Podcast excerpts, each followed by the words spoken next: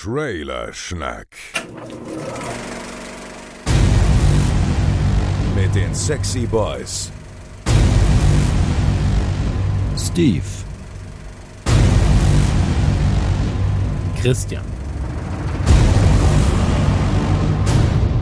Joel und Chris.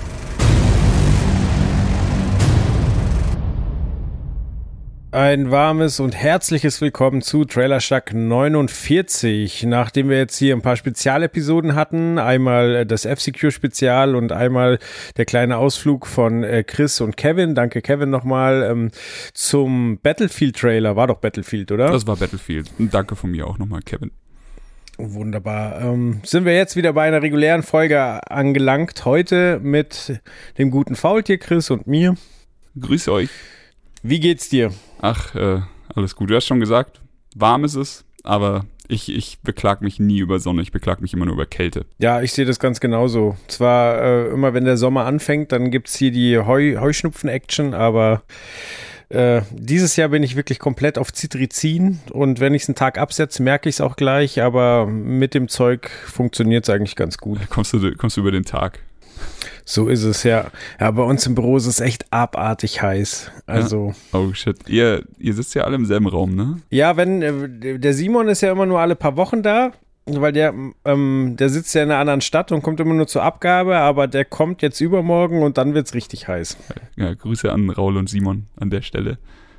Ähm, ja, bei mir gibt's so eine Mischung aus bewegt deinen Arsch mal nach draußen. Ich habe äh, Pokémon Go war das letztes Jahr? Ja, ich glaube schon. Ich habe Pokémon Go ersetzt mit einer neuen äh, Hipster-Geschichte und äh, pack mir jetzt immer meine Frau und fahre in irgendwelche Seen und paddel da rum. Macht war einfach mega viel Spaß. Aber nicht auf deiner Frau. Ne, ich paddel halt auf einem Surfbrett. nee, aber es ist, äh, ist eine schöne, so eine schöne Gelegenheit, um einfach mal wieder ein bisschen rauszukommen. Und ansonsten hatten wir jetzt äh, videospieltechnisch, ich weiß nicht, letzte Woche Release äh, Dark Souls äh, Remastered und Detroit Become Human an einem Tag. So, da denkst du dir auch, ihr habt das ganze scheiß Jahr Zeit. Jetzt müsst ihr die Dinger gleichzeitig rausballern. Aber zwei wundervolle Spiele. Ja, also da interessiert mich tatsächlich Detroit mehr. Ja, ja, das kann ich mir vorstellen. Ich habe dir schon mit Dark Souls ziemlich oft ein Ohr abgekaut. Äh, Detroit, ja, du hast, hast du ähm, irgendwas von den Jungs schon mal gespielt? Heavy Rain zum Beispiel? Oder? Nee, Heavy, ich habe weder Heavy Rain noch, äh, noch, was kam danach? Ähm, Beyond Two Das- Souls. Genau, das war das mit Ellen Page, gell? Genau. Sie Ellen Page? Irgendwie, Ja, Irgendwas mit Page.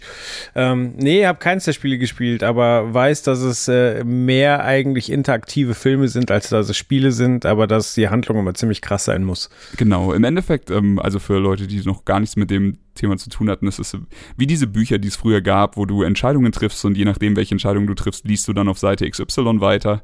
Und es ist wie ein interaktiver Film, du triffst die Entscheidungen und das Fiese ist, die Charaktere sind sehr gut geschrieben und äh, die Entscheidungen sind teilweise äh, wirklich nicht einfach und am Anfang des Spiels fällt es dir noch ein bisschen leichter. Ich meine, dann, äh, keine Ahnung, du gehst, du bist ein Android, gehst in eine Bar und dann sitzt da so ein Detective und du kannst dich entweder mit ihm anlegen und ihm ein bisschen veräppeln oder du haust ihm halt, äh, keine Ahnung, einen Drink ins Gesicht oder du, du kaufst ihm einfach einen Drink und bist halt freundlich.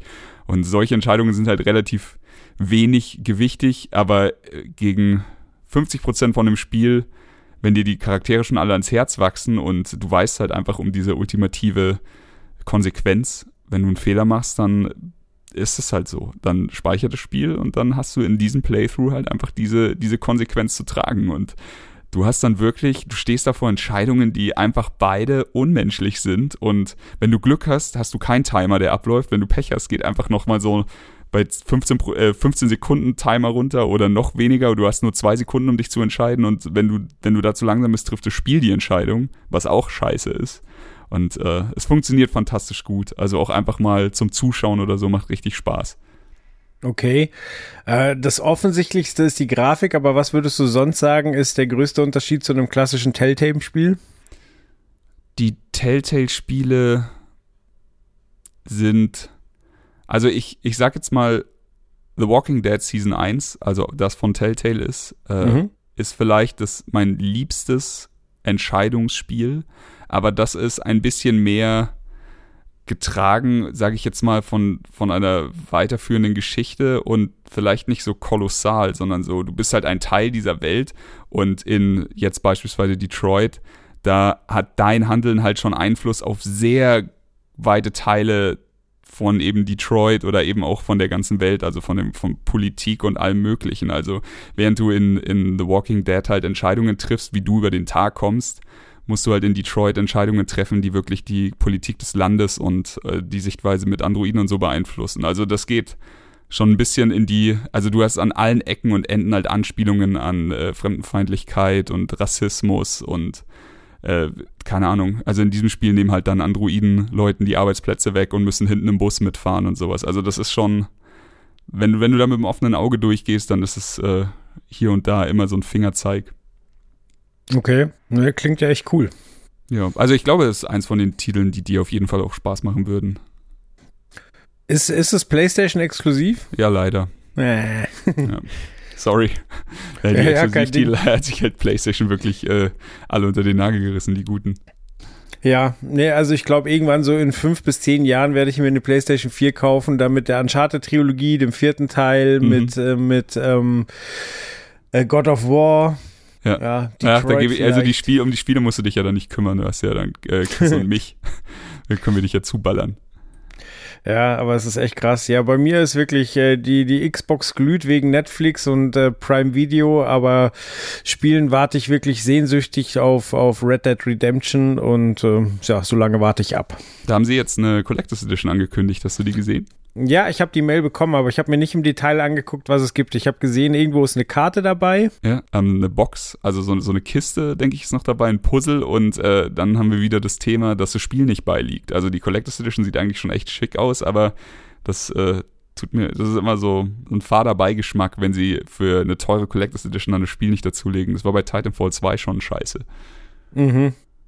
Ja. Ja, aber vielleicht bin ich doch total unromantisch und lad's mir einfach runter. Ich weiß es noch nicht. Also vielleicht will ich auch die Disk haben, weil ich sage, ja, das will ich irgendwann in vier Jahren nochmal nachholen und will dann nicht wieder 60 Gigabyte runterladen, aber vielleicht scheiße ich auch drauf und lad's einfach runter. Ich weiß es nicht. Ey, ganz ehrlich, ich, äh, ich liebe, vor allem jetzt auf der Switch, Spiele runterladen, das ist so ein Genuss. Du musst halt keine Cartridges mehr mitnehmen oder Discs in, in anderen Fällen und sowas. Du hast einfach deine Konsole und da ist alles drauf. Da hast du eine Speicherkarte drin und fertig. Also ich bin, ey, du kannst es verteufeln, wie du willst, aber diese Spiele runterladen ist so bequem. ist halt einfach echt gut. Ja. Ja, ist halt dann irgendwann, glaube ich, wirklich in eher so in 10, 15, 20 Jahren spannend, so ob die Server dann noch laufen, ob du alles noch runterladen kannst. Ja. Oder ob sie sagen, ja, die Spiele gehören dir, aber wenn du sie bis jetzt nicht runtergeladen hast, dann ist das dein Problem. Boah, stell dir das mal vor. So, alle Steam-User auf einmal bricht ihr ganzes Leben zusammen, weil, weil halt einfach, keine Ahnung, Datenbanken im, im Wert von Tausenden von Euro den Bach runtergehen. Aber das können sie Ja. eigentlich nicht machen. Ja, ich hader gerade mit mir selbst, ob ich irgendwann mal komplett auf meine iTunes-Bibliothek scheißen soll und ähm, quasi, keine Ahnung, nur noch Spotify bezahle oder ich weiß noch nicht, wie ich das mache, aber irgendwann, irgendwann wird sowas ja auch irgendwie so, so klettenhaft, so, wenn du eigentlich gar keinen Bock mehr drauf hast, aber äh, halt drauf hängen bleibst, weil du halt da so viel Geld ausgegeben hast. Ja, fühle ich komplett. Also ich hatte früher mit äh, iTunes, weißt du ja, ähm, habe ich schon mehrere tausend Euro in Musik investiert, was echt absurd ist, wenn du das so aussprichst. Aber es waren halt Ja. einfach äh, Alben, gute Alben, gute Künstler. Bei Und mir an- genauso. an dem Tag, als Spotify rauskam, habe ich iTunes, glaube ich, seitdem noch fünfmal aufgemacht, immer wenn ich ein Album finden wollte, das es halt nicht bei Spotify gab. Aber sonst benutze ich nur noch Spotify. Mhm. Äh, ich höre tatsächlich die Radiosender bei iTunes relativ viel. Und also einfach, um dann auch mal Musik zu entdecken, die ich sonst nicht auf dem Schirm hätte. Hier Beats One, was irgendwie aus London und Los äh, Angeles und so weiter ge- übertragen wird. Aber so, dass ich mir jetzt ein Album digital gekauft habe, das ist schon ewig her. Weil entweder ich kaufe es mir auf Vinyl oder ich habe es halt in der Spotify-Playlist. Ja, das stimmt. Je nachdem, ja, okay. wie, wie wichtig es ist. So für den äh, über den Tellerrand Blick ist so ein Radiosender natürlich geil. Ja, aber da gäbe es sicher auch Alternativen, da müsste ich halt nur suchen.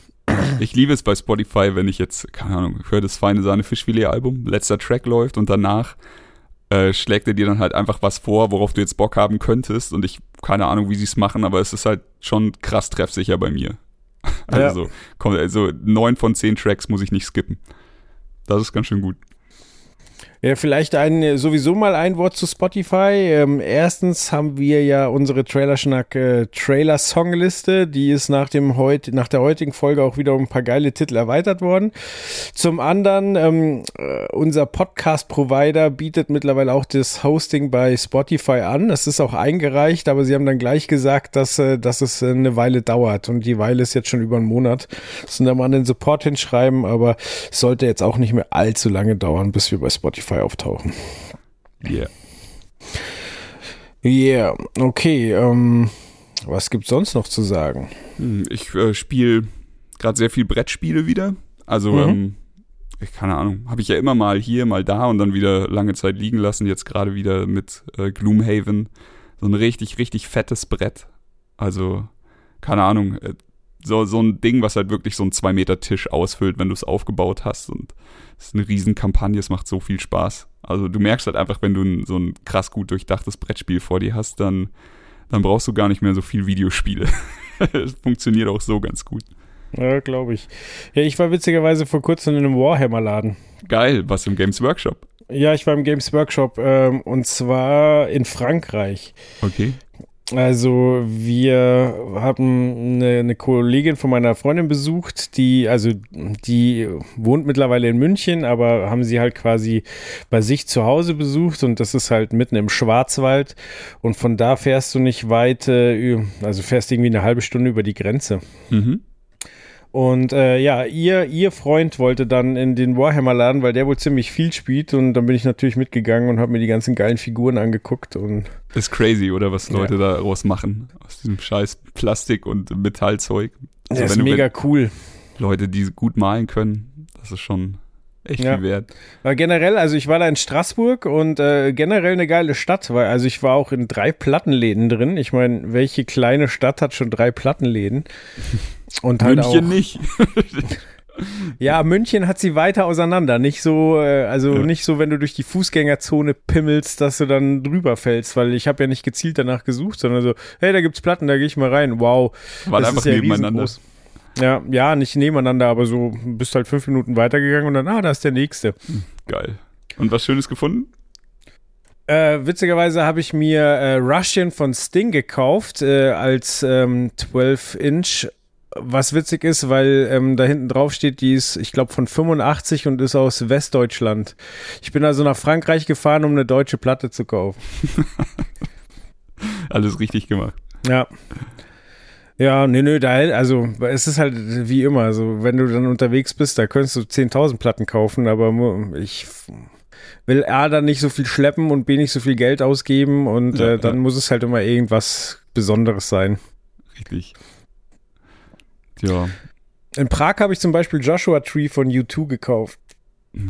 Deine Plattensammlung müsste doch mittlerweile auch schon echt ansehnlich sein. Ja, würde ich sagen, ist sie. Ja, jetzt dann äh, drei KIZ-Alben bestellt, weil äh, witzigerweise habe ich sau viel deutschen Hip-Hop, aber äh, überhaupt keine KIZ-LP, obwohl ich KIZ wirklich aufrichtig liebe. Und die haben halt jetzt äh, in Bund nachgepresst und dann habe ich jetzt zugeschlagen und habe Waren da mal sie, waren sie teuer? Also ich habe sie gesehen, waren mega geil, aber waren sie für Vinyls teuer oder war das einfach nur Fanservice? 19 Euro ist für eine neue Vinyl vollkommen okay. Ja. Ja, da kann man nicht meckern. So, dann sind wir jetzt genug abgewichen, glaube ich. Dann können wir jetzt so langsam zu den Filmen kommen. Okay. Und wir starten mit nur ein kleiner Gefallen. Ein Film, der im 8, im 8. November, am 8. November ins Kino kommt. Und ähm, wo ich sagen muss, ich fand den Trailer wirklich, wirklich geil. Ich fand, also ich muss sagen, als ich den das erste Mal gesehen habe, da ist mir durch den Kopf, also äh, im Kopf geblieben, es ist eigentlich echt nicht schwer, was sie gerade machen. Also das ist so ein, sowas wie so ein billiger Taschenspielertrick, aber er funktioniert bei mir so gut. So, also ich hatte danach mega Bock auf den Film. So, ich wollte wissen, was da passiert, was da vor sich geht und sowas. Ja, also es, es warte mich teilweise an so ein Lyric-Video. Es gibt doch mittlerweile von Künstlern, wenn da noch kein richtiges Musikvideo gedreht ist, gibt es immer das Lyrics-Video. Wo sich dann einfach die Schrift so geil aufbaut und dann so dreht. Genau. Immer. Ja, ja, genau. Genau, wo, wo halt äh, versucht wird, irgendwie auf kreative Art äh, einfach nur den, den plumpen Text zu präsentieren. Und daran Mhm. hat mich der Trailer ein bisschen erinnert, weil er halt Ja, auch, definitiv. Auch, also keine Ahnung, ich meine, die, die, die Farbe, also die Schrift in, in schwarz, äh, nee, also schwarzer Hintergrund, weiß-rote Schrift, aber dann immer Bewegung drin. Das ist immer so abwechselnd äh, die Schrift und dann wieder eine Schere oder dann irgendwas, keine Ahnung, Kreise oder sowas, die sich bewegen, wie in so einem ganz geilen, wie ein bisschen wie in einem Bond-Intro fast schon. Ja. Und dazu dieser geile Song. Ich kann ihn leider nicht richtig aussprechen, also, aber ich habe ihn äh, rausgesucht. Ähm, ähm, Corps de Pirat, äh, keine Ahnung, also. Ja, äh, das heißt, habe ich auch aufgeschrieben. Und Krier to Bass heißt wohl der Song. Gibt es auch eine ganz geile Live-Version auf Spotify, also scheint wohl in Frankreich etwas Größeres zu sein. Aber ja, cooler Song und auch coole Besetzung. Also wir haben ja ähm, Anna Kendrick, die ja eigentlich immer mehr auf, auf Komödien äh, ja. verbucht ist, würde ich sagen. Dann haben wir Blake Lively. Ja, heißt sie Lively oder Lively? Ich hatte, ich hatte da wieder bei der, ach, keine Ahnung. Wir sprechen sowieso mal einmal in der Folge alles die falsch Die Frau aus. von Ryan Reynolds. Ja. Die hübsche. Da muss ich gleich sagen, ähm, ich habe den Trailer gesehen und dachte so, nice, Anna Kendrick. Und ich glaube, jeder andere Mann denkt sich eher so, nice, Blake Lively. Ja, weiß ich nicht. Also kann gut sein, aber ich glaube, ja, das sind auf jeden Fall beides Frauen, wo man sich freut. Ja. Ja, aber und äh, es hat so ein bisschen was von Gun Girl, das Ganze, oder? Das stimmt. Also das war auch ähm, dann auf jeden Fall im Kopf. Ich habe ähm, also wenn du so einen Trailer siehst, dann spekulierst du ja auch immer so. Also es, es, die Frage, die im Trailer gestellt wird, ist ja, was passiert mit Emily, also eben mit Blake? Und so, was ich mir dann dachte, also sie fragt ja Anna am Anfang nach, ähm, ob sie ihr einen kleinen Gefallen tun kann. So, das ja. ist ja der Aufreißer. Aber verschwindet sie dann sofort? Oder ist es dann so erst noch, keine Ahnung, 20 Minuten Film zeigen dann die Freundschaft von den beiden und auf einmal ist sie nur fort. Also das ist dann einfach so diese typische Kniff. Sie kommt jetzt zum, zum zehnten Mal zu ihr nach Hause. Du hast neunmal gesehen, wie sie einen schönen Abend verbringen. Beim zehnten Mal ist sie dann einfach weg und Anna hat keine Ahnung, was sie machen soll oder sowas. Oder ist es einfach so ein, so ein abgekartetes Wer legt jetzt wen rein Spiel oder so? Also ich habe ich hab einfach Bock drauf, den Film anzugucken. Ja. Ich habe noch eine ganz profane Erklärung, die ist aber zu simpel. So Blake Lively hat sie einfach gefragt, ob sie die Reifen wechseln kann. So, sie hat es gemacht und danach gab es diesen Autounfall. ja. Okay, Fall gelöst, Sherlock. Ja. So. Nee, ich glaube, so simpel ist es nicht. Nee, definitiv nicht. Ähm, spielen ja auch noch andere Leute mit in dem Film. Ja. Handwerker. Ja, Mechaniker. Der, der, der, Detective, der die Reifenspuren überprüft. Die wurden nicht gut angeschraubt. Ja, aber also wie gesagt, äh, die Präsentation von dem Trailer reißt wirklich raus. So, also da kriegt man sofort Bock auf den Film. Und vor allen Dingen ist es eigentlich nicht schwer und doch passiert sowas so selten, dass wirklich ein Trailer heraussticht. Also, dass man sagt, okay, der hat jetzt mal das Ganze ein bisschen anders aufgerollt.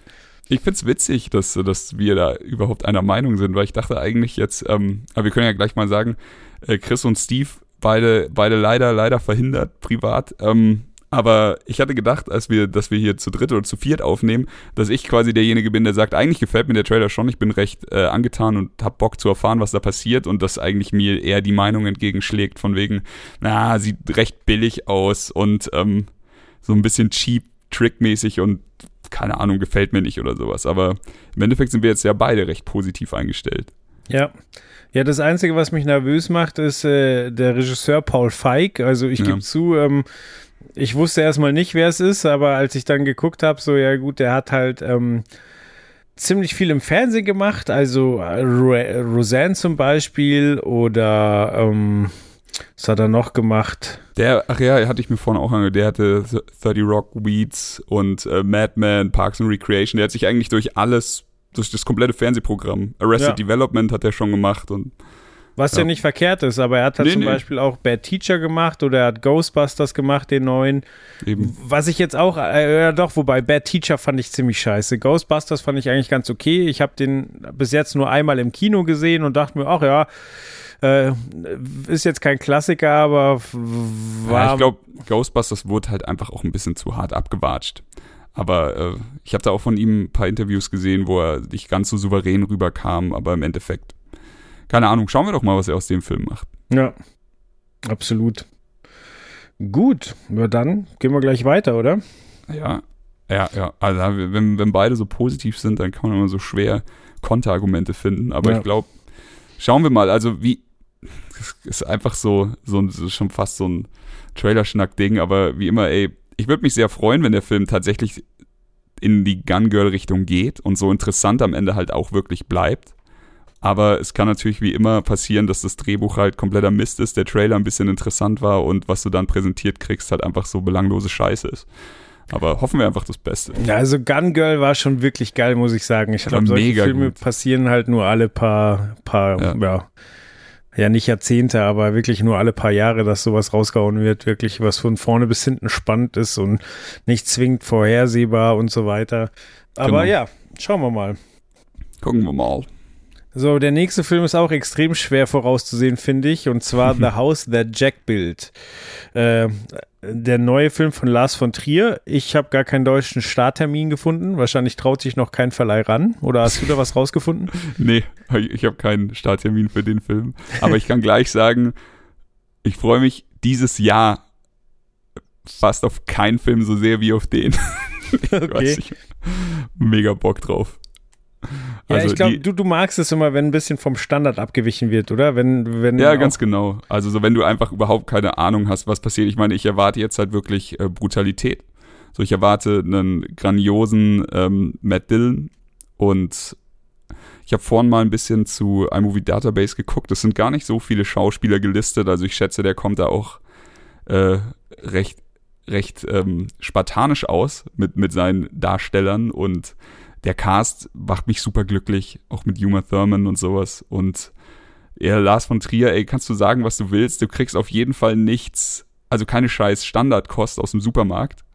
Und ähm, diese ganze Kann-Geschichten, ich glaube, damit äh, hatte ja jeder, der sich über Filme beschäftigt oder sowas, da hatte da ja auch was gelesen in letzter Zeit. Das ist halt einfach, das ist genau so eine Info, dass, dass in Cannes wieder tausend Leute aus dem Saal gegangen sind bei dem Film, weil sie empört waren, die feinen Herren. Das ist genau so eine Info, die so ein Film halt braucht, dass, Voll. dass sich jeder, jeder Typ halt dann einfach denkt so, okay, geil, jetzt habe ich dich auf dem Schirm. Ja, ich denke auch, also was Besseres konnte dem Film wahrscheinlich gar nicht passieren. Ja, also so die, die Info an sich ist, glaube ich, im Kompletten, dass so ungefähr die Hälfte aus dem Kino gestürmt sind, empört, aber die, die da geblieben sind, sind danach halt auch äh, klatschend aufgestanden teilweise und sowas. Also Okay. das ist dann halt so ein, was hast du von dem, was hast du von Lars von Trier erwartet, dass er jetzt brav ist, weil er ein paar Jahre nicht in Cannes war oder so, hm, schwierig. Ich find, ich find's alles geil, weil alles, was ich über den Film sehe, ist geil. Der Trailer ist geil, die Mucke fantastisch, also dieser, wie sie am Anfang mit diesem, mit dieser, ich sag jetzt einfach mal irren, verstörenden Musik spielen, der Trailer dann aber komplett normal wird, also in Anführungszeichen normal natürlich, äh, zeigt er dir schon abgefuckte Szenen, aber er hat halt eher so dieses rockig-funkige Geplänkel. Und dann, wenn du denkst, so, okay, ist jetzt gleich vorbei, dann geht er nochmal kurz zu dieser verstörenden Geschichte zurück und er redet wieder ein bisschen und also der hat mich sowas von am Haken. Ja, und es finde ich auch wieder ein geiler Trailer. Ich wette, dass zum Beispiel dieser, dieser schreiende Tiger und so weiter, die sind wahrscheinlich gar nicht richtig im Film, aber hat halt perfekt, perfekt auf die Musik gepasst. Das ist übrigens David Bowie mit Fame. Ja. Und äh, ja, es, äh, das, ich bin gespannt, ob dieser Film dann auch den Humor hat, weil ich finde, das hat schon ein bisschen was Tarantino-eskes. Ähm, quasi einerseits diese unfassbare Brutalität, aber andererseits auch dieses Witzige. So, also. Keine Ahnung, eben wie es geschnitten ist, dass man kurz den Tiger sieht, dann einen kleinen Jungen, der irgendwie mit einer Ente spielt, dann halt Uma Thurman, die richtig hart kassiert. Das ist, und auch wie, wie äh, Matt Dillon spielt, das ist einerseits so total psycho, aber ich habe irgendwie auch das Bedürfnis dabei zu grinsen, so, weil all- alle so eine Spielfreude haben. Ja, definitiv. Also so, keine Ahnung, Dylan ist halt fucking perfekt für die Rolle irgendwie. Also ich, das ist so dieser Moment, wenn du im Trailer schon sagst, wow, das wird was Besonderes. Mhm. So einfach, weil, weil alles passt. Vielleicht, vielleicht bin ich da jetzt auch einfach zu sehr auf dem Hype-Train, aber für mich ist das einfach, wie schon gesagt, so, so ein Sternchen, das dieses Jahr hoffentlich noch rauskommt. Das ist so ein Film, der wäre vielleicht früher gar nicht ins Kino gekommen, sondern direkt in der Videothek gelandet und dann wäre der aber so ein Geheimtipp in der 18er Abteilung gewesen. Ja, stimmt. So, wo, wo dann die in der Schule spricht sich rum, dass man diesen Film gesehen haben muss. Ja, ich muss sagen, ich habe mich davor mit Lars von Trier so gar nicht äh, beschäftigt und habe jetzt mal geguckt so und sein letzter Film ist ja auch fünf Jahre her ähm, und zwar Nymphomanic und da Mhm. habe ich mir mal den Trailer reingeguckt. Also erstmal ist mir aufgefallen, da ist auch Humor Furman dabei. Es ist auch eine krasse Besetzung. Ähm, Shia LaBeouf spielt da, spielt da mit und äh, also ich glaube, dass ich mir den fast noch zuerst reinziehen werde, weil Das ist ein Äh, Zweiteiler, glaube ich. ja, es ist ein Zweiteiler, wobei der erste schon eine Stunde 58 dauert. Also Okay. scheinbar. Also ich, ja. ich hatte auch, ähm, ey, von Trier ist für mich sowas wie, oh Gott, Chris würde mich töten, wenn ich jetzt, Rob Zombie, wenn ich den Namen nicht wüsste. Äh, bei Rob Zombie hatte ich genau dasselbe, so man hört halt tausendfach von den Leuten, aber ähm, lag immer ganz viel auf dem Pile of Shame. Bei Rob Zombie habe ich jetzt schon ganz viel nachgeholt und äh, bin großer Freund der Sachen und von Trier halt genauso. Ich habe auch äh, Nymphomanic viel gehört, aber nicht gesehen. Äh, Melancholia war der Film, mit dem er damals, fast 2011, glaube ich, bei Cannes so einen krasses Skandal, krassen Skandal ausgelöst hat. Und dann auch, äh, der hat da damals, als er dazu die Presseerklärung abgegeben hat oder bei irgendeinem so Presseinterview, hat er äh, sich ganz unvorteilhaft über, über Nazi-Sachen äh, geäußert und über so ein paar andere Sachen und äh, dann wurde ihm quasi am nächsten Tag die Akkreditierung komplett weggenommen und dann gab es halt riesiges Pipapo in der Luft zerreißen mit Mel Gibson vergleichen und was auch immer. Er hat sich dann tausendfach entschuldigt, aber naja, das aber so, man hat ihn halt immer irgendwie auf dem Schirm gehabt, aber ich habe die Filme auch noch nicht gesehen. Aber Nymphomanic werde ich auf jeden Fall nachholen und dann mal gucken, was ich noch schaffe. Je nachdem, wann der Starttermin von dem Film ist. Ja, aber Juma Furman hat auch so ein Talent, mit außergewöhnlichen Regisseuren zusammenzuarbeiten. Definitiv. Definitiv. Was es jetzt aber nicht, was ich nicht negativ werten würde. Absolut nicht, nö. Also ich habe Yuma auf, auf jeden Fall immer in der beide Daumen hoch Liste bei mir im Kopf eingespeichert und das liegt wahrscheinlich genau daran. Ja. Wie heißt dieser Regisseur, der nicht mehr in die USA einreisen darf? Ja. Ah, wie hieß der? Das ist ja auch ein Stranger Vogel und den hat Tarantino ja so in Schutz genommen, wo danach alle auf die Barrikaden gegangen sind. Ach. Ja, Ah, ja, ja, ich weiß, wen du meinst. Fällt der Name nicht ein. Oh, verdammt, es liegt mir auf der Zunge. Aber ich wusste nicht, dass der nicht mehr in die USA einreisen darf. Ja, doch, das ist ja eine total verrückte Sache. So, also der, der wird ja wegen, wegen ähm, Vergewaltigung einer 13-Jährigen angeklagt Mhm. ähm, und ist dann quasi aus den USA getürmt. Und seitdem liegt ein Haftbefehl für ihn vor und quasi sobald er das Land betritt, wird er verhaftet. Das heißt, er kann auch zu keiner Keine guten Oscarverleihung oder irgendwas. Ja, aber der ist seit den 70ern nicht mehr in den USA gewesen, das musst du dir geben. Ja. Ja, ja, auf jeden Fall hat da Tarantino, ich habe ich hab das Radiointerview habe ich mir reingezogen und Tarantino hat halt gesagt so, ja, der hatte ja nicht vergewaltigt so. War das Polanski? Ja, genau, Roman Polanski, du hast recht. Ja. Genau, und da hat Tarantino halt gesagt so, ja, das, äh, das dürfen wir nicht mit amerikanischen Maßstäben sehen, die Europäer sind da ganz anders unterwegs. Also, so, Ach, Tarantino soll auch einfach mal zu seinem eigenen Glück ein bisschen die Schnauze halten. so, der bringt sich da auch manchmal in Teufelsküche, wenn er so hatte. Ähm, hat er nicht Weinstein auch manchmal ein bisschen verteidigt bei Sachen, wo du dir gedacht hast, so, ey, sag jetzt lieber nichts.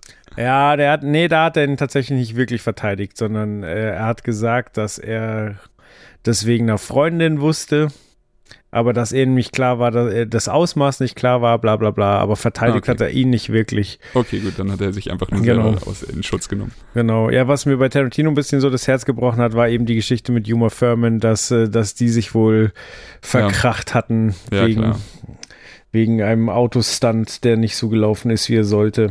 Aber dann ist halt bitter, wenn du dir merkst, so die ganze Promo zu die Promotour war halt dicke Luft und du hast das alles gesehen und für cool befunden. genau, du halt dachtest so geil, die beiden, ey, Best Friend Alert und äh, ja, Ja, Ja, ja, also mittlerweile verstehen sie sich wohl auch wieder. Also da ist Gras über die Sache gewachsen und ähm, na, das ist doch wenigstens etwas. na, und ich freue mich total auf den neuen Tarantino-Film, muss ich sagen. Also Kommt der nicht dieses Jahr auch schon? mm, nee, ich, pff, Oder startet der 2019 im Sommer? ich denke 2019, aber Okay. äh, soweit ich weiß, ist DiCaprio dabei, Brad Pitt ist dabei.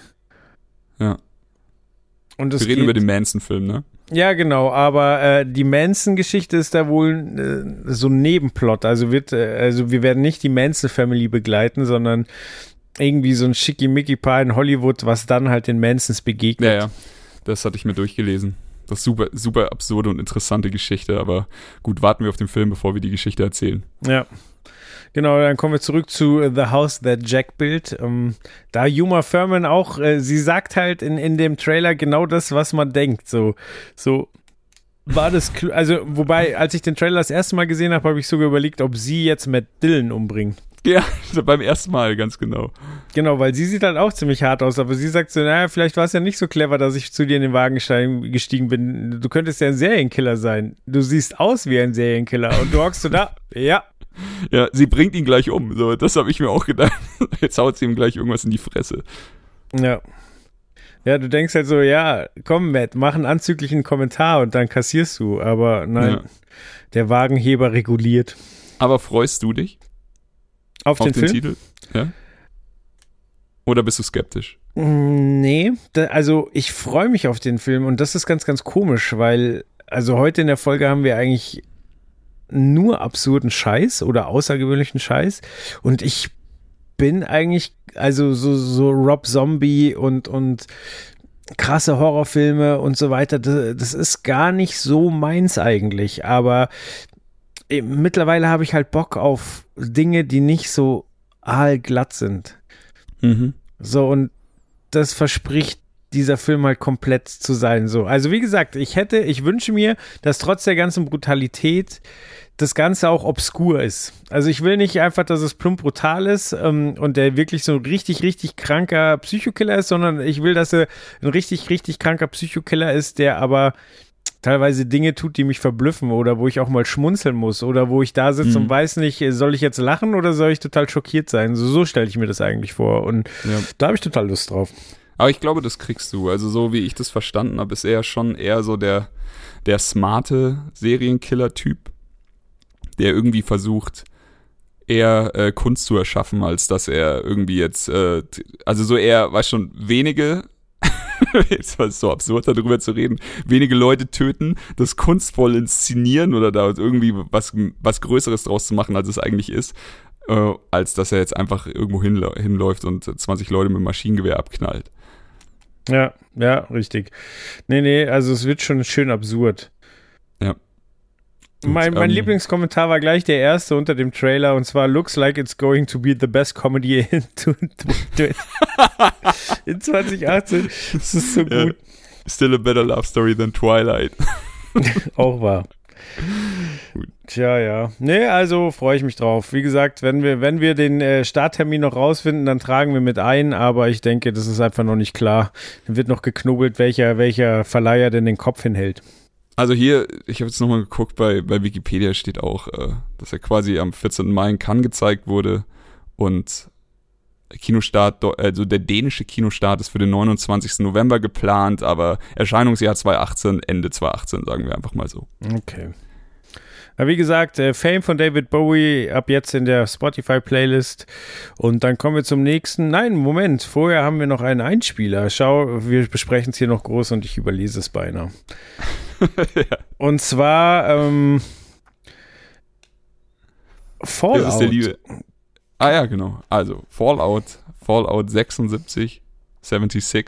Ähm, wir haben, da wir, also wir sagen es jetzt einfach mal ganz ehrlich, wir sind beide keine großen Fallout-Fans, aber wir haben jemanden gefunden, der, der ein großer Fallout-Fan ist und den haben wir gebeten, einen kleinen Einspieler dafür anzunehmen. Das ist mein Kollege und Kumpel Thomas, mit dem ich auch, den darf ich vorstellen, Podcast habe.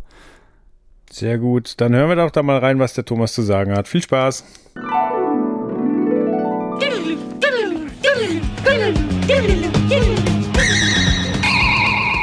Einen wunderschönen guten Tag. Mein Name ist Thomas und zusammen mit Chris habe ich den Podcast Darf ich vorstellen, in dem wir ausführlich über Videospiele, Brettspiele und ähnliches reden. Und der Chris hat mich gefragt, ob ich ein paar Worte zum Fallout 76 Trailer verlieren mag und das mache ich sehr gerne. Zuerst ganz lieben Gruß an Steve, Joel, Chris und Chris. Freut mich, dass ich äh, hier teilnehmen darf. Um über den Trailer zu reden, möchte ich ein bisschen ausholen, denn am 29.05. tauchte plötzlich dieses Test-Screen-Bild bei Twitter auf. Geheimnisvoll, ein neues Fallout. Was kann's sein? Viele Leute haben geungt, äh, ein Fallout 3 Remaster wäre am naheliegendsten. Und plötzlich ging der Bethesda Twitch-Kanal online. Und sie zeigten das Testbild. Und nur das Testbild. Mit der Bitte, please stand by. Und es passierte nichts. Für Stunden. Und es haben sich 50, 60.000 Leute angeschaut. Ähm, ich habe zwischendurch eingeschaltet und da ist gerade jemand äh, mit einem Skyrim-Shirt durchs Bild gelaufen und da haben sie wohl noch so ein paar kleinere Gags gemacht, äh, um das Ganze hinauszuzögern. Ich war dann abends unterwegs, habe eine Runde Netrunner gespielt, komme abends wieder nach Hause und sehe, der Stream ist immer noch online und ungefähr 150.000 Leute schauen einem Twitch-Kanal zu, auf dem nur ein Standbild läuft, in der Hoffnung, dass irgendwas passiert. Am 30. war es dann soweit. Ein 1,35 langer Trailer, den ihr euch jetzt wahrscheinlich schon angeschaut habt und über den die Jungs auch schon ein bisschen was gesagt haben, hat das Licht der Welt erblickt. Mal wieder mit einer wunderschönen Melodie. Country Roads, schön, schön interpretiert. Freue ich mich sehr darauf, dass es das reingeschafft hat. Es wird viel spekuliert. Das, was bis jetzt bekannt ist über den Fallout 76, ist, dass es geplant war, dass er 300 Jahre nach den Angriffen wieder eröffnet wird, damit dann geschaut werden kann, dass die Welt wieder bevölkert werden kann. Ganz am Anfang sieht man auf dem Radio ein Datum, nämlich den 27. Oktober 2102. Und was viele auch vermutet haben, dass der 27. Oktober quasi schon das angeteaserte Release-Datum ist. Wer die Bethesda-Pressekonferenzen der Vergangenheit so ein bisschen nachverfolgt hat, dann äh, weiß man, dass kurz nach der E3 auch oder während der E3 angeteaserte Spiele in der Regel auch im gleichen Jahr noch veröffentlicht werden. Das war letztes Jahr äh, bei Wolfenstein 2 so und äh, ich denke tatsächlich, dass die Chance, dass wir Fallout 76 Ende des Jahres spielen, relativ hoch ist. Meine Wette ist tatsächlich ähm, 27. Oktober wird der Release-Termin. Und dann sind wir sehr gespannt, wo wir uns hinbegeben. Wird es tatsächlich äh, ein MMO, wie man es von der Elder Scrolls-Reihe jetzt gesehen hat? Wird es ein Survival-Spiel? In welche Richtung wird es gehen? Wird es ein klassisches Fallout? Ähm, da müssen wir tatsächlich noch ein bisschen gespannt sein. Aber in zwei Wochen ist die E3 und da werden wir sicherlich mehr erfahren. Und ich freue mich schon drauf, äh, wenn wir irgendwie über die E3 berichten und sehen, was es mit Fallout 76 dann wirklich auf sich hat. Ja, ich freue mich drauf. Ich bin großer Fallout-Fan, habe da ein paar hundert Stunden in die Teile reingeballert und freue mich wirklich drauf, wenn es released wird. Und möchte an der Stelle einfach nur sagen, äh, danke, dass ich hier kurz meinen Beitrag leisten konnte. Ich wünsche euch noch eine schöne Restfolge und wenn ihr Lust habt, hört auch gerne mal bei Chris und mir und darf ich vorstellen rein. Auf Wiedersehen!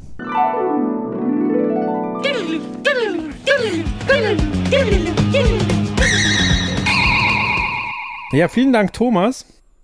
Ja, danke, mein Lieber. Das war, das war doch sehr informativ. Ja, er hat ähm, uns nur ein bisschen zu viel zugetraut. Wir haben vorher nicht über den Trailer gesprochen.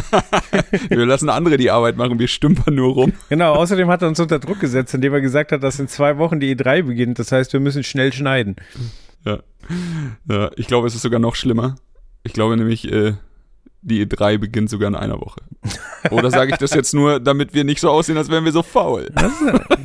Schauen wir mal. Ähm, ja, die eine Sache, die ihr anspricht, äh, war tatsächlich fantastisch. Ich hatte auch in den Twitch-Stream geguckt und das, also es ist so absurd, wenn du halt, keine Ahnung, wenn du selber streamst oder Gameswelt mal früher und so, so einfach auch talentierte Jungs, die sich dann hier mit mit ein paar, paar hundert Leuten einen abmühen und dann zeigt halt einfach Bethesda einen scheiß Testscreen über 24 scheiß Stunden, wo nichts passiert, außer dass hier und da mal irgendwer durchs Bild läuft und da sind halt einfach konstant so 40, 60.000 Leute, die sich das angucken, weil sie denken, irgendwann muss irgendwas passieren. Aber es ist auch so ein bisschen so ein soziales Experiment. Ja, aber sau cool. Ja, ist eigentlich ganz witzig, vor allem jetzt in den Zeiten. Ich meine, 2018 Videospielindustrie, du lebst jetzt quasi irgendwo, wo es überhaupt nicht mehr darum geht, dass alle sagen, wir warten jetzt auf die E3, weil da passieren die ganzen Sachen. Ey, in den, in den ganzen vier Wochen vor der E3 wird andauernd irgendwas geleakt, hat irgendein Walmart-Mitarbeiter wieder irgendwas verkackt oder hat der oder hier oder da und irgendwie, also es ist schon fast unangenehm. Du wünschst dir eigentlich, dass die sich alle jetzt einfach mal zusammenreißen und es kann doch nicht so schwer sein, den Scheiß jetzt bis zur E3 geheim zu halten. Mhm. Ist eh alles inszeniert, aber ähm, ja, also ich glaube, die, die Nummer hier war natürlich jetzt äh, kein Leak, das war jetzt einfach mit Absicht und äh, trotzdem, I lolled, sagt man, glaube ich, im Internet.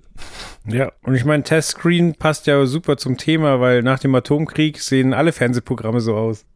Richtig. Ähm, du, ich hatte es ja vorhin schon gesagt, wir sind jetzt nicht die größten Fallout-Fans. Du wahrscheinlich noch ein bisschen weniger davon mitgekriegt als ich. Hast du jemals einen Fallout-Teil gesehen oder gespielt? Äh, ja, ich habe den letzten Teil, habe ich ein bisschen was gesehen, habe mir das so ein bisschen zeigen lassen. Ähm, da konnte man ja, glaube ich, auch so mehr oder weniger Festungen bauen, wenn man wollte.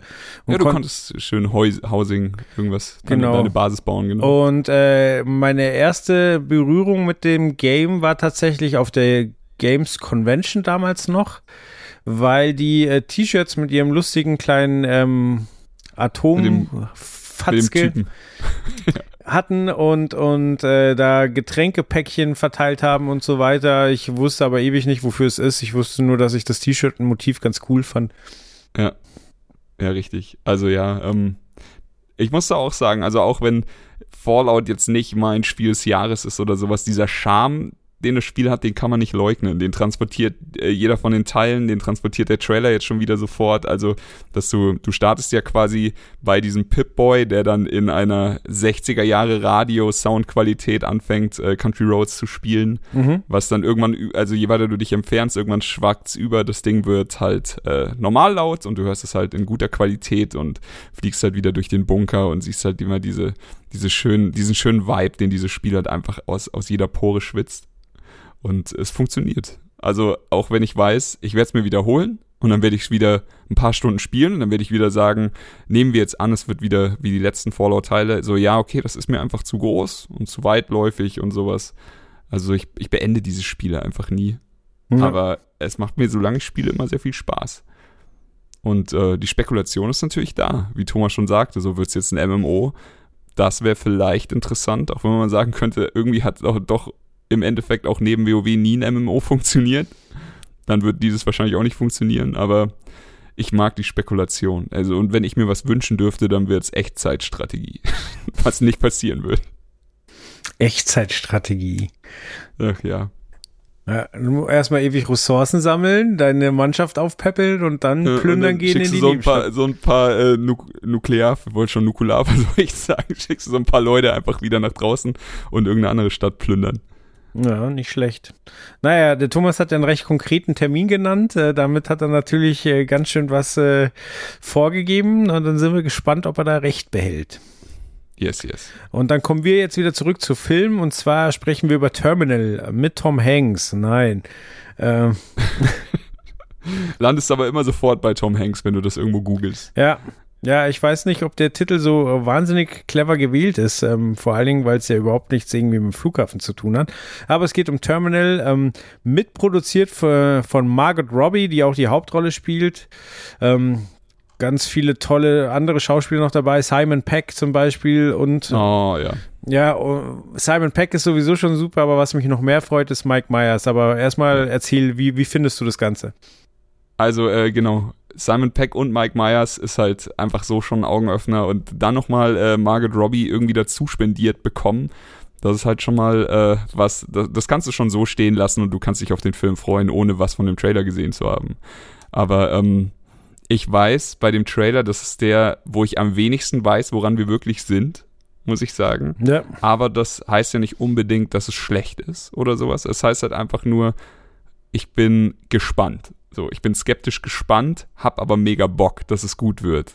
So kann man es, glaube ich, sagen. Für mich fühlt sich ein bisschen an wie eine Mischung aus Atomic Blonde und Suicide Squad. Nur, dass du halt die Suicide Squad hast du halt nur sie.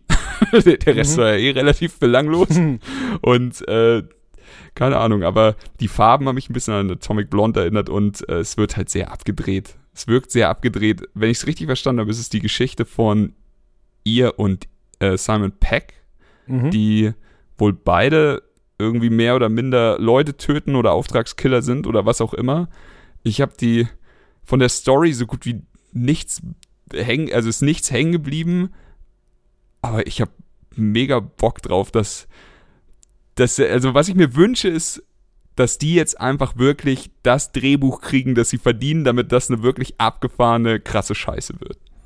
Ja, ich würde sogar den einen anderen Vergleich heranziehen. Für mich ist es eine Mischung aus Atomic Blonde und Snatch. Also, das wünsche oh, ich mir. Ja, interessant. Ja, das, das kann man sich auf jeden Fall wünschen. Ja, weil viele britische Schauspieler, Margaret Robbie ist äh, halt Australierin, äh, aber Mike Myers ist, äh, nee, der ist Kanadier. Okay, ich nehme es zurück. Es ist nur Simon Peck, der Engländer. Ähm, äh, ja, aber äh, Mike Myers spielt zum Beispiel auch so einen total kruden Charakter und ich liebe ja, wenn mal, also Mike Myers muss man sowieso lieben, weil er hat uns Wayne's World gebracht, er hat uns Austin Powers gebracht, aber der hat ja sonst schon auch ein Fable für, für abstruse Filme. Also von ihm ist ja auch Liebling, hältst du mal die Axt zum Beispiel. Yep. Ähm, dann hat er ja in, in Glorious Bastards hat er eine kleine Rolle gehabt. Und äh, da ist es jetzt auch so, so eine mega strange äh, Rolle und äh, ich bin tatsächlich auf den Trailer erst gekommen, weil ich äh, ein Video von Mike Myers gesehen habe, wie er bei einer Late Night von den Dreharbeiten erzählt hat und hat erzählt, äh, wie krass Margot Robbie feiern und saufen kann und äh, dass er halt als alter Sack da eigentlich gar nichts zu melden hatte und auch mit seiner Frau da war, aber dass er dann trotzdem halt von der, von der Gemeinschaft mit aufgenommen wurde und und er, ist, er hat halt auch schon so ein bisschen den Legendenstatus, oder? Der Typ. Also wie du schon sagst, was er uns halt alles geschenkt hat, Mike Myers und so, das hoffe ich jedenfalls, dass den jeder mag. Ja, aber bei dem bin ich mir nicht sicher, ob das so eine Legende ist, die du nie treffen willst. So, also keine Ahnung. Ich glaube zum Beispiel, also Otto ist für mich zum Beispiel auch eine Legende, aber ich wette, wenn du zwei Wochen mit Otto verbringst, das ist wahnsinnig anstrengend, weil der halt einfach ein Repertoire an 40 Jahre alten Witzen hat, die der auch abfeuert. Und ich ja. weiß nicht, ob das bei Mike Myers nicht dasselbe ist, dass er halt dann keine Ahnung, in seine Rollen verfällt und äh, hier, hier den Wayne macht, da den Austin macht. Genau, weil die Leute es halt auch lieben so und ich glaube, wenn du ihn nur fünf Minuten triffst, ist das halt auch das Geilste, was dir passieren kann, wenn er dann da sagt, so, ja, wie fandest du das Interview und er sagt, exzellent, so. Ja, okay, bei mir wird es funktionieren, aber ich, einmal wahrscheinlich, aber nach, nach 14 Tagen anstrengend. Genau, ja, aber vielleicht tue ich ihm ja auch total unrecht und er ist halt wirklich sauwitzig und nett und, und cool und das wünsche ich mir eigentlich. Äh, ich, ich glaube, er ist smart, ja. Ich werde es ja zum Glück nicht rausfinden, aber wie gesagt, ich finde es schön, wenn, wenn er zu sehen ist und gerade wenn es dann nochmal was Obskures ist, freue ich mich. Ja. Und ähm, auf der anderen Seite, könnte es natürlich sein, dass das Drehbuch kacke ist und dass wir im Trailer einfach. Äh, das ist halt auch immer, weißt du, der Trailer, der, der brilliert, will ich jetzt nicht sagen, aber der, der wirkt halt auf dich mit diesen überdrehten Farben, die du hast und diesen, äh, sag ich jetzt mal, Action-Szenen, diesen abgedrehten Einstellungen auf Margaret Robbie die ganze Zeit es kann halt auch sein, dass, er, dass es so ein bisschen Blendwerk ist, um zu vertuschen, dass er halt dann einfach doch nicht so viel Fleisch hat, wie wir es uns wünschen. Und am Ende wird es wieder so ein, so ein 40% Review, na, Daumen schräg nach unten Film. Ja. Ich habe einfach Angst davor. So, so oft jetzt in letzter Zeit solche, solche Trailer gesehen, die so aussehen wie der. Nicht, also wie, da, da bin ich ja wieder bei Suicide Squad. Der Bohemian Rhapsody Suicide Squad Trailer ist halt immer noch mit das Geilste, was es je in Trailer-Zeiten gab. Das stimmt. Und und wie, wie wurde der Film dann? Und ich habe ein bisschen Schiss, dass der Film hier genauso abkackt. Aber ich hoffe natürlich, wie immer, ich liege falsch. Ja, also es ist halt auch so ein bisschen eine Zerreißprobe äh, oder, oder eine, eine, Feuertaufe für den Regisseur, der heißt äh, Warren Stein. Und äh, der ist eigentlich der an richtig krassen Filmen beteiligt gewesen, aber er war immer irgendwie so Second Unit Director oder, oder noch weiter hinten. Ähm, okay, also er hat ja quasi jetzt gelernt und ist jetzt jetzt quasi zum ersten Mal auf der Bühne selber. Genau, also er ist Second Assistant Director gewesen, äh, Third Assistant Director, aber halt bei Filmen wie The Danish Girl, Der Spion und sein Bruder, oh, Die Schöne und das Biest. Also der ist in Hollywood schon ganz schön rumgekommen so und äh, hat halt, wie gesagt, auch bei sehr unterschiedlichen und sehr guten Filmen mitgemacht. Und äh, ja, vielleicht ist, also vielleicht, ich weiß es nicht, vielleicht ist das jetzt ein Herzensprojekt oder er kannte halt genug Schauspieler, um und durch die anderen Produktionen, um das jetzt umsetzen zu können. Vielleicht ist es aber auch äh, das erste Mal, dass das Studio sagt, so ja, hier, hier haben wir ein krasses Line-up, so versuch mal dein Glück, so und wenn du den reißt, ja. kriegst du dann beim nächsten Mal mehr Budget, so, also so oder so kann es halt voll gut werden, es kann aber auch voll in die Hose gehen, wie du schon sagst, wir wissen es nicht genau. Ja, werden wir sehen, werden wir sehen. Der Film äh, startet ja sogar bald, oder? Äh, Oder, ach, das ist so wieder der United States Release. wann ist der? 11. Mai. Das startet nämlich in der Vergangenheit. So, warte, ich schau Nee. nochmal. Se- 6. Juli ist äh, United Kingdom, also wird er bei uns wahrscheinlich auch sowas um den Dreh kommen. So, ich schau nochmal. Naja, 8. Mai, toll. Äh, das sagtest du schon. Äh, was? Okay. 7. Oktober 2004, das war wieder der mit Tom Hanks. Danke für nichts. Das hatte ich heute ein paar Mal. Äh, ja. Aber wie, ich finde immer nur den US-Release-Date. ja. ja, keine Ahnung. Bei uns habt ihr es zuerst gehört. Der Film kommt, wann, wissen wir nicht. Kommt nie. Nett, dass ihr eingeschaltet habt. Ja, allerdings, ja, ich finde, da haben wir heute ja wirklich eine Menge skurrilen Scheiß an, an den Start gebracht. Aber welchen freust du dich am meisten? Ich habe es ja schon vorweggenommen. Boah, ähm, also sagen wir es mal so, bei The House, der Jack-Bild, bin ich mir am sichersten, dass der krass wird. Ja. Also er, das, er hat es aber auch einfacher, müssen wir ehrlich sagen. Weil so oder so, selbst wenn er ein Scheißfilm ist, kann er trotzdem krass sein. Ja, weißt du, was ich stimmt. meine? So, du kannst rausgehen und sagen, ja, das war jetzt nix. Aber krass war er irgendwie schon. Ja, das ist richtig. Also bei dem Film wird man wahrscheinlich nicht sagen, so, so die zwei Stunden meines Lebens möchte ich unbedingt wieder haben, sondern du sagst so, boah, den Film gucke ich nie wieder, aber das war ein Ritt. Ja. Aber genau sowas, ähm, das ist so eine ganz spezielle Art von Film, die du guckst, dich danach scheiße fühlst, dir denkst, boah, den brauche ich jetzt ein paar Jahre wirklich gar nicht mehr sehen. Aber irgendwie sind solche Filme trotzdem was Besonderes. Ja. So, so Unwohlsein-Filme. Ja, aber vielleicht ist er gar kein Unwohlseinsfilm, sondern einer Ein Lachfilm. Ja. Ja, vielleicht. Komödie des Jahres. Ja. Nein, das glaube ich nicht, aber ja, wie gesagt, äh, ich freue ich freu mich drauf. Und ähm, bei den anderen ist es aber so, dass die, die Trailer definitiv geschafft haben, dass ich es mir auf jeden Fall anschauen werde. Also ich weiß nicht, ob im Kino, aber spätestens, äh, wenn sie dann auf Blu-ray draußen sind oder irgendwie äh, bei Amazon äh, zu kaufen sind, werde ich, werde ich da mal ähm, zuschlagen. Ja, ich, äh, also meine Prognose wird jetzt, von den drei Filmen, die wir heute besprochen haben, wird einer richtig mies. Und ich schätze, das heißt nicht, dass ich es mir wünsche, ich schätze, es ist Terminal. Mhm. Ich schätze, nur ein kleiner Gefallen wird äh, ganz gut. Und ich äh, schätze, dass The House, That Jack Bild richtig fantastisch ist. und ja, Fallout. Was, was kann man über Fallout sagen? Ey, ist halt einfach eine, eine Riesenmarke. Es sind fantastische Spiele, die sehr viele Leute sehr glücklich machen. Was ich noch zu Bethesda, also den Herstellern, sagen will, die sind irgendwie mittlerweile fast schon allein auf weiter Flur in ihrem Kampf um, um gute Singleplayer-Spiele. Weißt du, die ganze Welt geht in die Richtung, jetzt ist das, das neue Ding, ist halt jetzt Battle Royale-Spiele. Mhm. So, es, davor waren es diese ganzen DayZ Building, äh, dann, also davor waren es dann diese Survival Games und davor waren es Zombie Games und du hast halt immer dieses Ding, was gerade am meisten Kohle bringt. Und äh, die Jungs hauen halt einfach, sagen halt so, ja, fuck Multiplayer. So klar bringt es viel Kohle, aber wir wollen auch Singleplayer-Kampagnen raushauen und das äh, liebe ich. Das liebe ich. Sie hatten irgendwann Ende letztes Jahres hatten sie so eine Safe Player One-Kampagne im Social Media Ding. Okay. Und äh, da, da ging es halt eben genau darum, dass sie halt witzig verpackt haben, dass sie, dass sie eben auch Singleplayer-Spiele äh, am Leben erhalten wollen. Aber wenn du jetzt letztes Jahr anschaust, Wolfenstein, mega geiler Shooter, ähm, einfach fantastische, absurde Story, aber es hat so viel Spaß gemacht. Und dann haben sie Doom, dann haben sie ähm, Elder Scrolls, also Skyrim und sowas und jetzt eben die ganzen Fallout-Teile.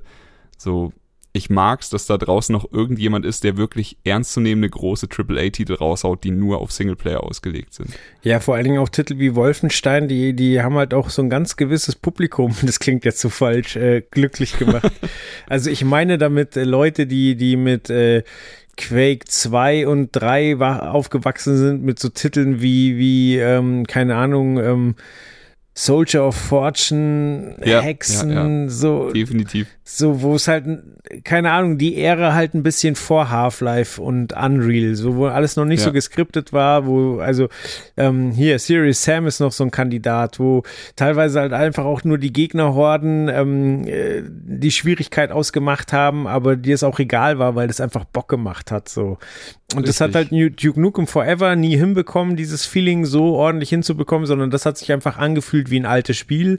Und Wolfenstein hat es halt komplett geschafft, diesen Retro-Charme Kram einzufangen und trotzdem nicht scheiße zu sein.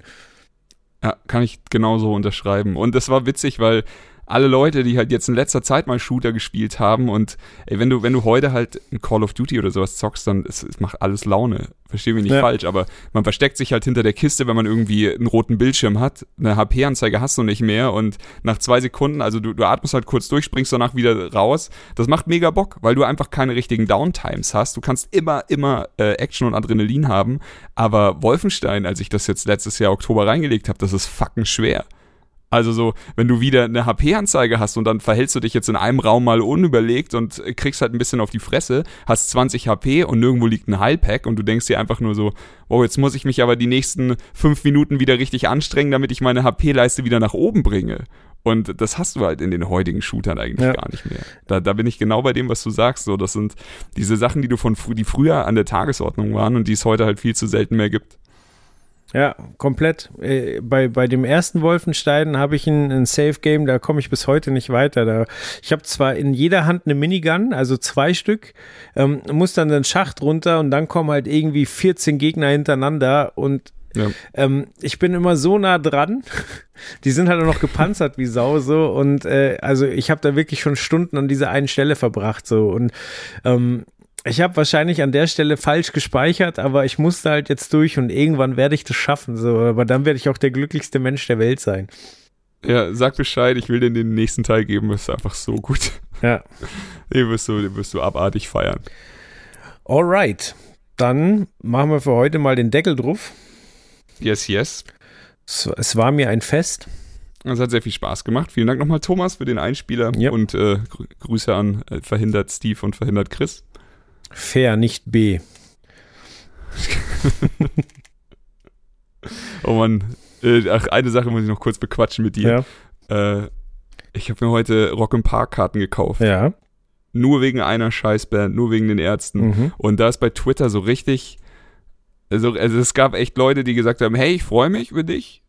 Also den üblichen Like. Es gab Leute, die gesagt haben, geil, wir sehen uns. Und es gab ganz viele Leute, die, die es einfach nicht verstanden haben. So, also so wirklich dann, so was für ein Quatsch, für eine Band so viel Geld ausgeben und sowas. So, und ich kann da nur sagen, ich verstehe alle Seiten. das war komplett Sinn für mich. Aber also für, für eine Band jetzt einfach das scheiß Ticket kaufen ist kompletter Scheiß, aber naja, man muss ja auch mal die Kirche im Dorf lassen, das ist ein scheiß Festival und wann hatte Rock, Rock im Park, Rock am Ring mal ein wirklich mieses Line-Up? Ich glaube, das gab's noch nie. Das ist halt genau der Punkt so. Selbst, also du weißt du, du, du hast diese eine Band safe und äh, du weißt, dass da noch äh, garantiert mindestens fünf krasse Bands, wahrscheinlich 15 mit auftauchen so. Dann, äh, was, was hätte es dir gebracht, wenn die Ärzte jetzt ein Konzert, ähm, keine Ahnung, in Berlin gegeben haben, Wuhlheide, das nach fünf Sekunden ausverkauft ist und du todespissig bist, äh, weil du da nicht hinkommst so. Also Richtig. ähm, also ich habe mir äh, keine Tickets gekauft, weil ich der Meinung bin, ähm, ich habe die Ärzte so oft in Bestform gesehen. Ich habe sie in den verschiedensten Hallen und äh, kleinen Clubs gesehen. Ich habe sie in einem Stadion gesehen zu Silvester. Ich habe so viele tolle Ärztemomente und es kann sein, dass äh, dass ähm, da quasi ein ein ganz ganz ganz toller im äh, Moment einfach dazukommt. Es kann aber auch sein, dass es ähm, ähm, einfach nicht perfekt ist. Keine Ahnung. Kann, muss nicht an den Ärzten liegen. Kann auch sein, dass mir einfach von der Seite einer auf die Schnauze haut und das für Ja, mich dann halt immer- ein Scheißtag immer im ist. So, und ja, ähm, ähm, dafür ist es mir dann zu viel Aufwand. So, dann, wenn, keine Ahnung, wenn sie dann nochmal nach München kommen, dann bin ich sicher dabei, weil da ist der Aufwand überschaubar. Aber ähm, ich habe mit der Band äh, so viel ähm, Positives äh, und will das jetzt nicht zum Schluss hin irgendwie sabotieren. Aber ich kann auch vollkommen jeden verstehen, der sagt, wenn ich nochmal die Gelegenheit da hab, dann muss ich dahin. Ja, ich war bei den, bei den meisten Sachen, die du jetzt erwähnt hast, war ich ja eh dabei. Ähm, also, wie du sagst, ich glaube nicht, dass es das schönste Ärztekonzert wird, das wir beide je gesehen haben. Da haben wir einfach schon viel zu außergewöhnliche Sachen geguckt. Aber ich habe, also so der melancholische Chris in mir hat ein bisschen Angst davor, wie oft die Jungs noch auf Tour gehen. Und darüber habe ich noch nie nachgedacht bis vor, also vor 2018. Mhm. So einfach, die Ärzte waren halt immer Bestandteil meines Lebens. Ich glaube, die erste Platte, die ich mir mit meinem eigenen Geld gekauft habe, war die Bestie Menschengestalt. Und äh, seitdem halt einfach krasse Liebe für die Jungs. Und es war dann auch äh, mit mein erstes Konzert, auf dem ich je war, wo es richtig, also wo es mal ein bisschen mehr abging.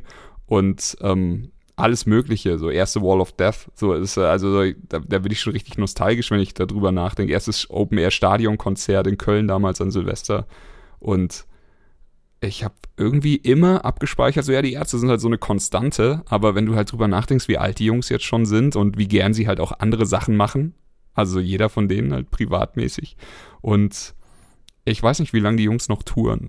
So, ich wünsche mir natürlich, dass sie es noch so ein bisschen noch so fünf Jahre durchziehen, aber vielleicht tun sie sich damit halt auch keinen Gefallen. Vielleicht spielen sie jetzt noch dieses Jahr, vielleicht machen sie nächstes Jahr eine Abschiedstournee. Vielleicht gibt's sie nicht mehr so lange live und deswegen war es für mich dann einfach so ein, ach, jetzt kauf dir ein scheiß Ticket. So, ansonsten sitzt du nächstes Jahr um die Zeit halt zu Hause und bist traurig. Ja, verstehe ich weil komplett. du nicht hingegangen bist. Ja, ich will ja auch nicht so ein verbitterter Fan sein, weil ich kann mich erinnern, als, äh, ja, keine Ahnung, mein erstes Ärztekonzert war auch so mit 16. Äh, Es war äh, zum äh, 16. Geburtstag von einem Freund, der hat mich quasi mitgenommen, weil er Karten geschenkt bekommen hat von seinen Eltern. Und ähm, das äh, da gab's ja schon alte Ärzte-Fans, weil die Ärzte gibt's einfach schon ewig und die dann, die Ja, dann stimmt. halt Es gab immer alte genau, Ärzte. und äh, die dann halt unglücklich waren, so ja, dass nicht mehr so viel Altes gespielt wurde und, und so einer will ich eigentlich gar nicht werden, der dann irgendwie seinen, seinen wilden Zeiten hinterher weint. Aber äh, was mir gerade erst bewusst geworden ist, nächstes Jahr werde ich 36 und ich habe mein erstes Ärztekonzert mit 16 gesehen. Das heißt, äh, dann du bist jetzt der alte Fan. ja, erstens das, aber zweitens halt, dann verfolge ich die Band halt jetzt schon einfach live 20 Jahre. Das ist schon krank. Ja, das ist schon geil.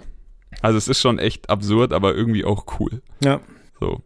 Naja, ich, äh, ich freue mich nächstes Jahr auf Rock im Park. So, ich war jetzt doch wieder ein, zwei Jahre nicht mehr auf Festivals, auf richtigen, immer nur mal so Tagesfestivals oder sowas. Oder, hier die Festivals was, sind über eurem Kopf zusammengebrochen. Ja, oder das richtig. Schauen wir mal. So, äh, Grüße an Robin auf jeden Fall. Ähm, die, das letzte Festival, das wir zusammen besucht haben, war Southside und dieses Mal fahren wir wieder zusammen. Wenn es dieses Mal wieder kracht, dann dürfen wir nie wieder zusammen irgendwo Musik zelebrieren. So, So, so, so sieht's aus. Ähm, ja, ah Mann, jetzt wollte ich gerade noch was sagen. Jetzt habe ich den Faden verloren. Verdammt. Ah, lass mich nachdenken. Ah, nicht 20. Ah ja, genau. Ähm, also zum Beispiel sieht es ja auch so eine Sache. Ähm, mega traurig. Ich meine, die haben angefangen, äh, hier Tickets für nächstes Jahr Tour zu verkaufen. Und ähm, jetzt ist einer von den Frontleuten gestorben, so und ähm, ich bin dann aber nicht einer, der sagt so, oh fuck, ich habe diese Chance verpasst, sondern ich bin eben einfach dankbar, dass ich sie ein paar Mal live gesehen habe, so und also Richtig. kann ja sein, dass sie jetzt trotzdem auf Tour gehen und vielleicht gehe ich auch hin, aber dass ich da war, kann mir keiner mehr nehmen. Von Seed kann man auch, also ist eine von den Kapellen, da kannst du halten, was du willst von der Mucke. Aber was die Jungs live äh, einfach rausgefeuert haben, war absolut fantastisch. Absolut. Also da, da kann man auch nur, also sehr, sehr traurig, was ihnen jetzt passiert. Ähm, weißt du schon, ob sie die Tour trotzdem machen? Gibt noch nichts Neues. Nee. Okay. Naja, dann schauen wir mal, wünschen den Jungs nur das Beste, aber ähm, ja, Genau. ist immer traurig, so eine Kapelle auseinanderzureißen, so ein bisschen. Voll. Es fehlt halt einfach immer was, egal wie viele Jungs da mitmachen und mitspielen und sowas, aber es fehlt halt einfach was. Ja, aber ja, es ist, es ist ein zweischneidiges Schwert. Also du hast vollkommen recht, dann fehlt halt was, aber es gibt halt auch Bands, so denen wünscht man, dass es sie vorher zerbröselt hätte. Ich weiß nicht, hast du jetzt hier den, den Tourauftakt von Guns N' Roses gesehen, so ein paar Videos? Äh, nee, ich habe nichts gesehen. Alter, das ist so unfassbar schlecht gewesen. ist es schlimm? Also, ja, ähm, ich schick dir morgen noch mal einen Schnipsel ähm, von November Rain, Alter, wenn das Solo anfängt, da denkst du, da ist einer mit dem Kopf auf die Gitarre gefallen.